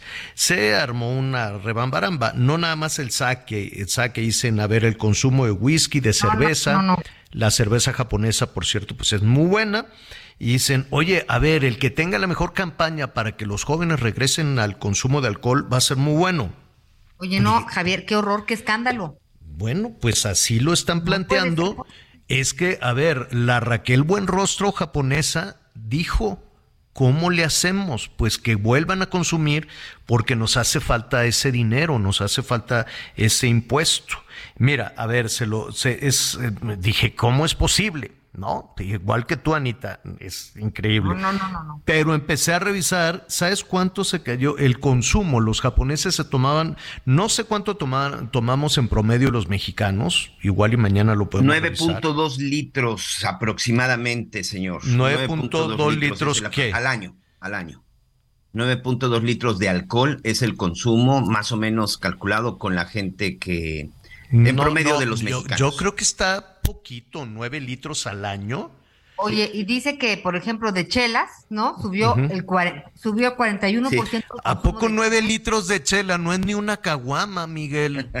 bueno, es que este cálculo se hace en relación a la cantidad de mexicanos a partir de la mayoría de edad. No, que no, hay que será 90. Está fresísima. Yo creo que son 90. De acuerdo con Conadi, que es esa cifra. Oye, pero tengo un problema. Mira, a ver, rápidamente te digo lo que les preocupó y ahorita voy contigo, Anita. Es que los japoneses cayeron de 100 litros, por este digo de 9, y de 9, Miguelón. Ahorita. 9, hay que ver. De 100 litros a 75 litros y ya tienen un problemón fiscal. Dicen, nos bajó el consumo de 100 litros por persona, por persona al año de alcohol. O sea, incluido whisky, cerveza, sake, tiki tuku, como se llamen las bebidas japonesas, todo eso. Entonces cayó de 100 a 75 y dicen, tenemos que regresar a 100 porque además los ingresos fiscales, pues se les cayeron, ellos dicen, el impuesto, la entrada de dinero al gobierno japonés por las pandas que se ponían era de 5%, el 5% del gasto, el 5% de los ingresos del dinero pues que le entra al gobierno japonés era por consumo de alcohol y cayó del 5 al 1%. Todos los chavos dijeron, no, pues mejor vamos a. Pero oye, Javier, lo que yo creo es que me parece, suena alarmante las estadísticas que dicen, y quiero pensar en el desempleo y en la crisis que esto implica, hablando de, de la economía de millones de familias. Pero si van a sacar eh, un, concurso para una campaña y volverla a entrar a, la copa, también tendrían que sacar una campaña para esto de todo con medida, nada con exceso y hablar de las consecuencias y de muchas otras cosas. No sé, son, son situaciones diferentes. Aquí no, o sea, los japoneses tienen esta.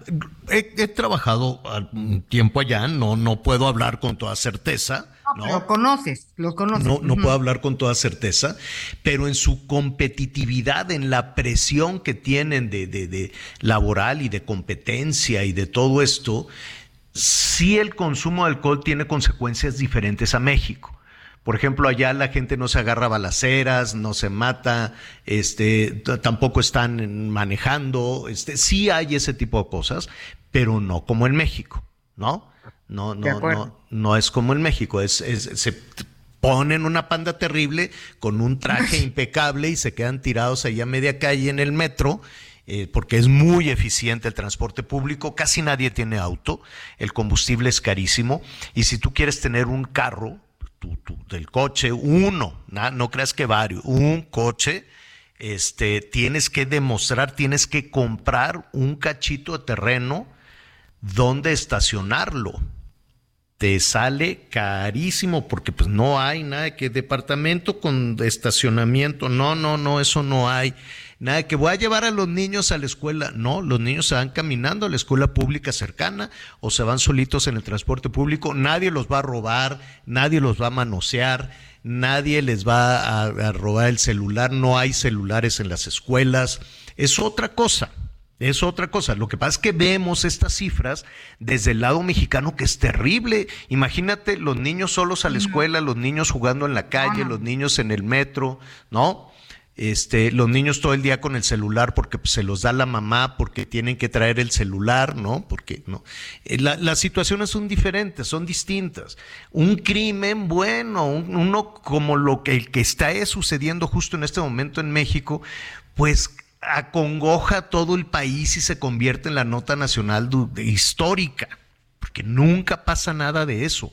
Todo lo que nos pasa aquí, terrible, malo, Nunca sucede en aquellos, en aquellas situaciones. Sí llama, nos llama mucho la atención eh, que se hagan estas campañas, ¿no? Los jóvenes finalmente dejaron de beber y ahora es el gobierno el que dice pónganse a chupar porque me hace falta dinero. Pues, no, no, no, no, ¿Sabes qué? se me paran los pelos de punta nada más de escuchar eso. qué horror. Son los japoneses, son los, así están, así están las cosas por allá. Qué, qué diverso es el mundo. Y la verdad, independientemente de qué, qué lejos estamos, ¿no? Porque si quisiéramos tener los servicios, las capacidades, la seguridad pues, yo recuerdo que la, primera vez, ya así muy, muy rápido, la primera vez que estaba trabajando por allá, pues iba caminando y, me llamó muchísimo la atención que como los espacios son muy chiquititos, las tienditas de abarrote, hay muchísima tiendita de abarrote, la, gente en los barrios se surte de, del, ¿no? del, del personaje cercano y casi todas las frutas ya desde hace mucho, eh, ¿no? Tienen este sellito que ahora ya lo vemos en todo, ¿no? En México ahora ya, ya ves que le ponen a cada aguacate, a cada mango un, un sellito. Y a los japoneses les gusta revisar el sellito y si tiene la imagen del productor, sea de México, sea de Japón, de donde sea, si tiene la, la mangos Anita y si aparece en ese sellito que, de papel que se le pega, si aparece tu imagen, les da mucho gusto y lo compran, porque dicen, mira, Anita dio la cara, eso quiere decir que es un buen producto. Y entonces se llevan sus, sus cosas. Consumen muy poquito porque están en espacios chiquititititos, ¿no? Donde pues una cocinita, nada de la alacena, así, ay, que voy a meter esto. No, no, no. Lo, lo del día y nada más. Nada de que el montón de ropa, porque pues no. Eh, hay un reciclaje, es un tiradero de ropa, de tecnología, porque no caben, no caben, ¿no? Dicen así nada más chiquitito, las cocinitas son mini, mini, mini, porque pues ya no caben, son espacios chiquitititos. Y todo lo tienen afuera en la banqueta. Entonces tú vas pasando y dices, pues me voy a llevar este apio y esta lechuguita. Ya que hiciste lo, lo que requieres, entras a la tienda, haces tu fila y le pagas al señor de la tiendita. Y imagínate a alguien que ponga su tiendita a barrote afuera. ¿Quién iba a agarrar los mangos y se iba a meter a pagarle al compadre? No, no, no. Pues no, difícil. Nos falta mucho, nos falta muchísimo en ese, en ese tipo de situaciones. Yo me quedé sorprendido, dije, qué honestidad, eso hay que aplaudirlo y eso tristemente pues todavía nos hace, nos hace falta. Nos hace falta por aquí.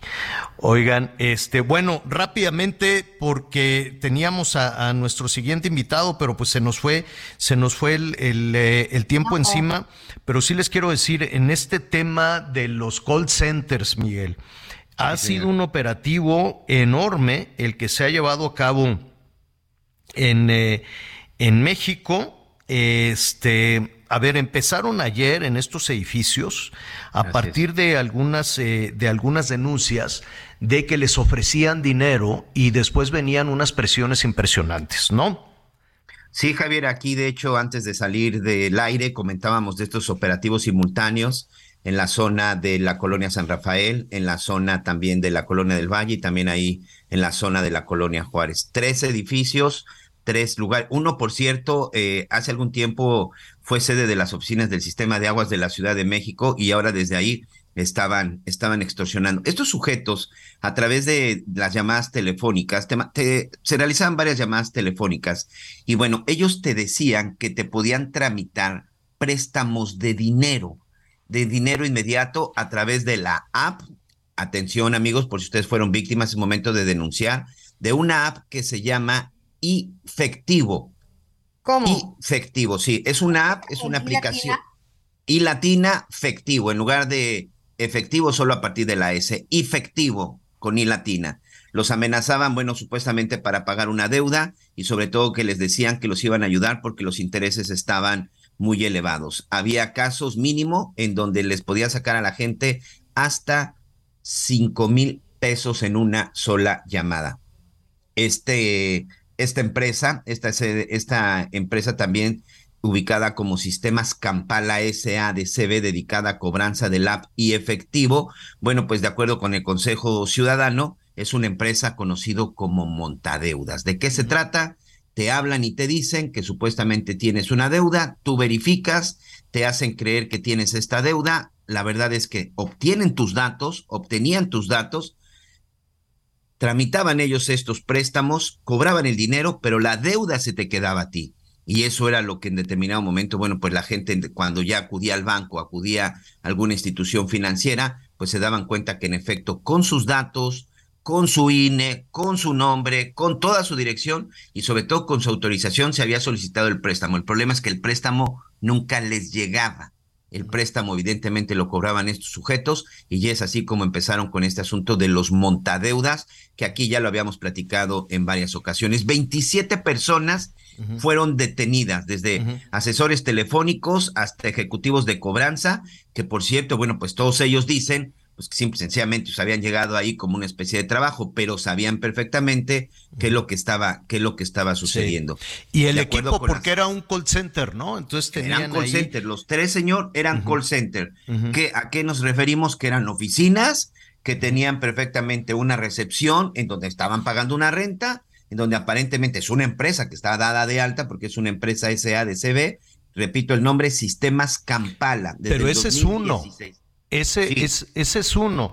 Eh, vamos a ver, eh, se nos vino tiempo encima, esta es información que está en desarrollo. Han sido desmantelados por lo menos, mira, dice en este momento, o bueno, lo, lo dijo... este, lo, está diciendo Claudia Sheinbaum, Omar García Harfush, el secretario de Seguridad, dice que son 12 domicilios, 12 edificios con empresas que intimidan, agreden psicológicamente, entonces andan ahí robando me llama la atención que sean tan poquitos detenidos, porque ahí tienen a cientos de personas, este, llame, llame, llame, llame.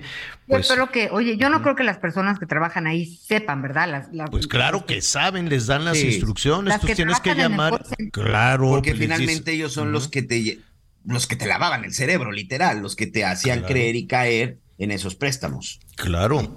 Entonces, pues que se me hacen poquitos detenidos, pero pues eh, vamos viendo 15 mil chips. Está empezando, ¿eh? Podemos decir que esto está empezando, por eso la invitación a nuestros amigos, si, si fueron víctimas, denuncien de, denuncien eh, si fueron víctimas de esta aplicación.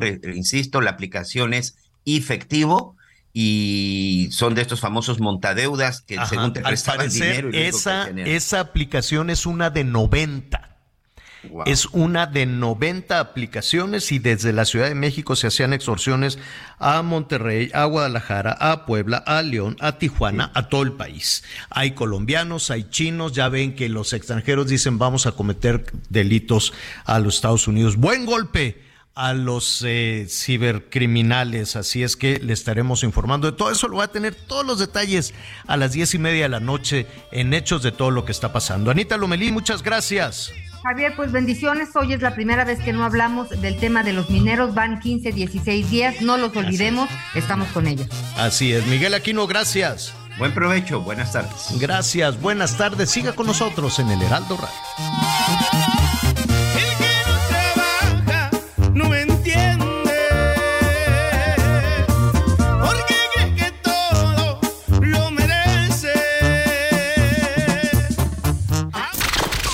Gracias por acompañarnos en Las Noticias con Javier La Torre. Ahora sí ya estás muy bien informado.